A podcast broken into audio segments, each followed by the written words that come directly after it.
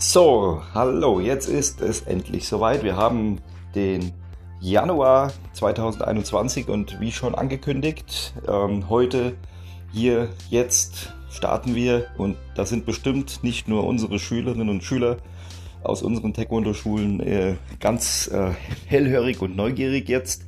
Ähm, starten wir unsere erste Podcast-Folge der Serie Körperwaffen. Und ähm, wie schon angekündigt, äh, starten wir ja ähm, das Ganze, äh, um entsprechend vielleicht noch ein bisschen mehr Gefühl für die Bewegung, für die Techniken, für das, was im traditionellen Taekwondo ja so besonders beeindruckend ist und es auszeichnet, äh, zu generieren in den Schülern oder beziehungsweise in den Praktizierenden und den Übenden. Und ähm, ich fange jetzt auch gleich an, weil wir haben ja gesagt, wir wollen nicht mehr als fünf bis sechs Minuten einer Folge jeweils ähm, verbrauchen und auch äh, praktisch die Konzentration hier nicht allzu sehr ähm, ja, verschwenden. Ähm, wir beginnen einfach, indem wir jetzt äh, unsere Hand rechts, ja, und die, die Linkshänder sind, können natürlich auch die linke Hand nehmen, ähm, ungefähr mal so auf Augenhöhe halten, auf Augenhöhe führen. Ähm, und äh, das Ganze so, dass praktisch der Daumen, die Daumenseite äh, auf Augenhöhe zum Gesicht hin gedreht wird. Der Handrücken zeigt nach oben und die Innenfläche nach unten. Und wenn ich jetzt von der Innenhandkante spreche, dann ist es ähm, eine der Handwaffen ähm, oder Körperwaffen an der Hand, die mit zur stärksten Handwaffe überhaupt äh, aufgebaut werden kann, da sie äh, über eine große Schwungbewegung geschlagen wird. Ähm, wir bauen die Hand nun so auf, dass wir den Daumen, der zum Gesicht zeigt, wenn ihr die Hand jetzt immer noch so haltet, äh, unter die Innenhand geführt wird. Und zwar so weit nach hinten, dass hinter dem Zeigefinger Grundgelenk ein so ein kleiner Muskelknüppel entsteht. Ähm, dann haben wir schon mal diesen Teil der Innenhandkante stabilisiert. Der Daumen ist also weg. Die offene Innenhandkante liegt praktisch Richtung Gesicht nun vor. Jetzt äh, strecken wir die Finger nach oben, äh, nach vorne weg, praktisch, so dass sie eine verlängerte Handrückenebene bilden. Und ähm, wenn der Zeige- und Ringfinger und kleiner Finger gestreckt sind, versuchen wir ein klein wenig äh, diese Finger unter Spannung zu setzen. Jetzt gibt es natürlich Spezialisten, die schaffen es dann so eine Mittelfingerbeugung äh, mit aufzubauen. Das ist bei der Innenhandkante nicht unbedingt zwingend notwendig. Beim Fingerspitzenstoß ist das dann schon was anderes, aber jetzt bei der Innenhandkante, ähm, da ist es doch wichtiger, dass die Hand insgesamt unter Spannung gerät und da ist es nicht für jeden gleich äh, sinnvoll, dass man dann hier diese Mittelfingerbeugung ähm, erzeugt. Also wichtig ist jetzt hier die Finger mal so anspannen, am besten natürlich weiterhin zusammenliegen, die Finger, dass diese unter Spannung stehen. Ja, also eine gewisse Stabilität durch ähm, ja, eben Anspannung erhalten. Ähm, der Handrücken als solches sollte versucht werden, als nächstes in Spannung zu kommen und hier müssten wir ähm, auch ein gutes Gefühl einfach aufbauen, sodass wir hier mal ein bisschen Spiel in die Finger, in den Daumen, in den Handrücken einbringen, bis wir eine maximale innere Selbstspannung spüren. So, und wenn wir das dann haben, dann können wir diese Innenhandkante, ob links oder rechts, das spielt jetzt erstmal keine Rolle, deshalb habe ich auch keine Seiten genannt. Ähm, wenn wir das jetzt aufgebaut haben, können wir die Innenhandkante mal gegen den anderen Arm schlagen und versuchen, ob das Ganze ähm, ja, eine gewisse Stabilität schon erhält. Und, und wenn das dann der Fall ist, dann äh, stellt euch einfach mal an eine Schrankwandseite oder an eine gut zu erreichende ähm, Wandstelle und äh, streckt den ganzen Arm mal aus unter entsprechend dieser ähm, Handspannung äh, und dem ausgestreckten Arm versucht ihr mal die Innenhandkante so auf ähm, ja, Zeigefinger Grundgelenkhöhe und Knuppel, der da entstanden ist, dieser Muskel am Daumen, dass ihr dort genau die Trefferstelle praktisch ähm, gegen die Hand und gegen äh, das Objekt dann führt und in Berührung bringt. Und wenn ihr das erreicht habt, könnt ihr ruhig ein bisschen mehr ausholen oder ein bisschen fester dagegen gehen. Natürlich nicht so, dass ihr wie eine Art Bruchtest jetzt gleich ganz stark gegen diesen äh, Objektteil schlagt.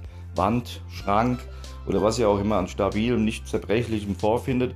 Und das könnt ihr dann immer weiter üben, immer mehr aufbauen, immer mehr Spannung einbringen in die Hand und ja, zur Handkante als solches ähm, wiederholt ruhig diese Anleitung und versucht das immer wieder nachzustellen, bis ihr ein gutes Gefühl in dieser Schlagposition der Hand habt, der Innenhandkante.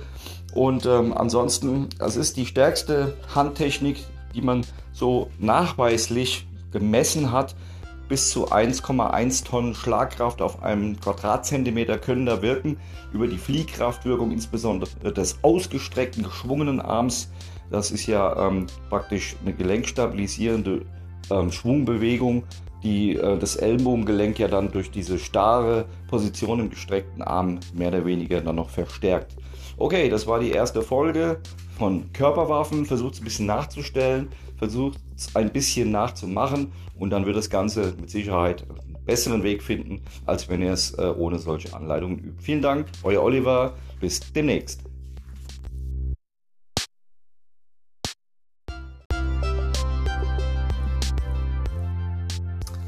So, und heute die zweite Folge unserer Podcast-Serie für traditionelles Taekwondo mit dem Thema Körperwaffen. Ähm, hier ist wieder der Oliver und äh, ich möchte euch heute, ähm, wir haben ja nie viel Zeit, fünf bis sechs Minuten, ne, das war ja unser Ziel, ähm, die Außenhandkante vorstellen. Also der sogenannte Sudo Terigi oder Sudo Anterigi die Außenhandkante, ähm, die ja, ich sage mal so, eine sehr große Popularität besitzt in jedem Hollywood-Streifen, in jedem äh, ja, einschlägigen Krimi. Da würde mal ein Handkantenschlag ausgefahren und der Gegner sofort betäubt. Ähm, schön wäre das natürlich, wenn die Handkante so Wirkeffektivität besitzen würde. Ähm, aber das ist natürlich alles auch davon abhängig vom Anwender. Okay, die Außenhandkante. Wir nehmen auch jetzt hier wie beim letzten Mal beim Yoksulu die Hand mal mit der Handinnenseite zum Boden gerichtet und dem Handrücken nach oben vor die Augenlinie, also auf Augenhöhe nach oben hoch. Und jetzt sehen wir wieder, wie der Daumen praktisch mehr zu unserem Gesicht hin zeigt. Und äh, dieses Mal, wenn wir den Daumen außen so halten, äh, bleibt er auch so. Entgegen zum Innenhandkantenschlag bleibt der Daumen nach außen hin gestellt. Ähm, und jetzt erinnert ihr euch vielleicht noch daran, dass wir ja die Innenhandkante unter eine gewisse Spannung gesetzt haben. Dazu haben wir die ausgestreckten Finger versucht unter Spannung zu nehmen. Dann haben wir versucht, den Handrücken unter Spannung zu nehmen. Das versuchen wir jetzt auch. Und das spielt er auch wieder ein bisschen mit den Fingern gestreckt und dem Handrücken so weit, dass wir eine gewisse Spannung und Stabilität spüren könnt. Und ähm, hier jetzt auch nochmal der Zusatz, wenn ihr das dann später erreicht habt, diese Spannung, dann lasst doch einfach mal von jemandem, der aus eurer Umgebung ist, der mit euch lebt, ähm, mal die Hand ähm, ein wenig verformen. Lasst ihn mal oder sie mal probieren, ob sie die Hand verformen kann. Und wenn das nicht so gut geht, dann ist die unter der Spannung, die wir brauchen für die Handkantenschläge. Okay, ähm, bei der Handkante ist es wichtig, also der Außenhandkante ist es wichtig, dass wir hier nach dem kleinen Fingergrundgelenk treffen, also direkt die Stelle danach, so einen halben Zentimeter dahinter, dann äh, könnt ihr auch schon, wenn ihr da mal dran geht, mit der anderen Hand ein bisschen versucht zu fühlen, diese leicht fleischige Stelle direkt hinter dem kleinen Fingergrundgelenk zu äh, erspüren und das ist die Trefferstelle der Außenhandkante. Das ist am stabilsten und die kann auch den größten Druck kompensieren, ohne dass die Hand dabei verletzt wird. Ähm, dazu kommt noch natürlich auch, dass, und jetzt komme ich wieder zum Daumen zurück, der ja außen steht, außerhalb der Innenhandkante, entgegen der Innenhandkante liegt.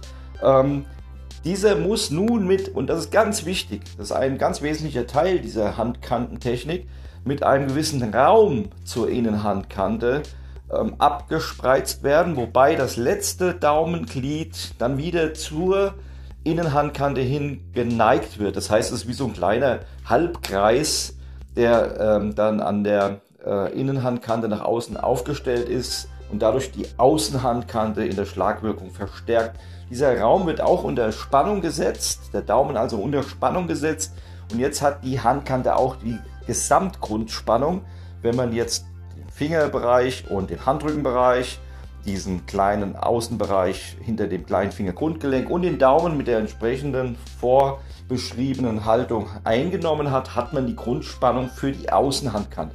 Und jetzt nehmt ihr mal diese Außenhandkante, wie gesagt, vor euer Gesichtsfeld und dabei habt ihr den Ellbogen angewinkelt und jetzt schlagt ihr einfach mal so schräg diagonal von, je nachdem welche Hand ihr jetzt gerade genommen habt, links oben nach rechts unten oder von rechts oben nach links unten, einen kleinen, ja so einen Handstreich und mit dieser Spannung ähm, habt ihr dann ein ganz anderes Schlaggefühl und ähm, die Außenhandkante wird auch sogenannt Knife Hand genannt, also übersetzt äh, Messerhand. Und wenn man sich diese Hand jetzt mal so als diesen diagonalen Strich jetzt ähm, praktisch anschaut und den Arm so führt, dann kann man sich das auch so wie eine Art Schwertschlag oder Messerzug äh, vorstellen. Daher stammt auch der Name dann im Englischen.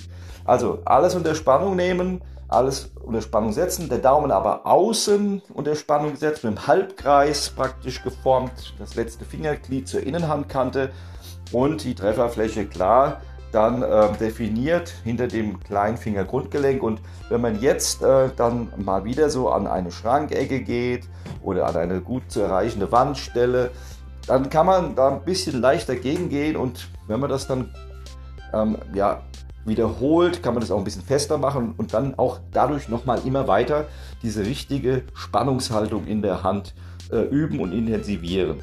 Ja, das war schon jetzt hier die Folge 2 unserer Podcast-Serie Körperwaffen im traditionellen Taekwondo. Ich hoffe, es hat euch wieder ein bisschen was geholfen. Stellt's nach, übt's nach und schlagt ungefähr so 3.000 bis 4.000 Mal diesen diagonalen Strich, den ich da vorgegeben habe.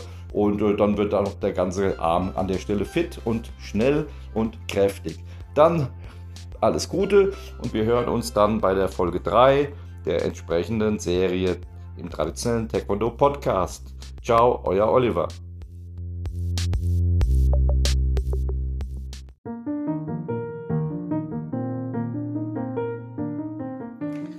So, liebe Taekwondo-Schülerinnen und Schüler, liebe Eltern, das waren die beiden ersten Folgen der Serie Körperwaffen des traditionellen Taekwondo Center Podcast.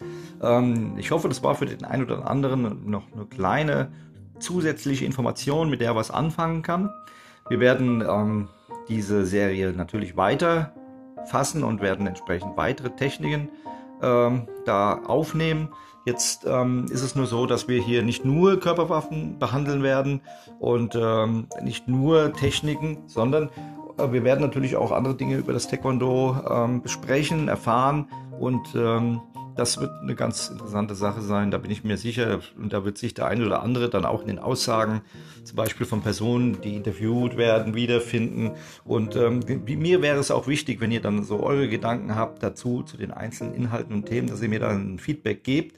Nicht immer nur einfach abhört und dann schweigt, äh, sondern dass ihr da ein bisschen auch proaktiv mit mir interagiert und ähm, dann das Ganze noch mehr mit Leben erfüllt. Das wäre eine ganz schöne Sache und dann wäre es auch ganz gut, wenn es nicht immer dieselben sind. Es gibt ja da sehr, sehr engagierte, motivierte, das freut mich. Ähm, aber es gibt auch eher die stilleren Gewässer, von denen man nichts hört und von denen ist mir eine Meinung natürlich genauso wichtig. Also schreibt mir, meldet mich an, beziehungsweise schickt mir eine WhatsApp-Nachricht und äh, gebt mir ein entsprechendes Feedback und übt. Und wenn ihr Fragen habt zu den einzelnen Beschreibungen, dass ihr irgendwas nicht genau verstanden habt oder hinbekommen habt, auch hier bin ich ansprechbar. Also wir machen das Ganze interaktiv. Wir haben das Taekwondo in mehreren Ebenen und Dimensionen, wenn man das so sagen möchte, nun äh, weiter äh, geöffnet und da ist das Podcast eine der äh, Varianten und natürlich auch ähm, die Videos, Lehrvideos, Zoom Online Training. Es geht da weiter, aber wie gesagt, auch hier, das Taekwondo wird dadurch nicht ersetzt. Es wird nur in den Zeiten, in denen man das Taekwondo nicht als normal üben kann oder nicht auf normale Art und Weise üben kann, äh, einfach hier auf einer anderen Ebene weitergeführt. Ja, das war äh, ganz wichtig dass man das versteht und äh, dass das Taekwondo dadurch nicht jetzt verändert wird. Ganz mit Sicherheit nicht. Okay, gut, vielen Dank. Bis dann. Bis beim nächsten Mal. Euer Oliver.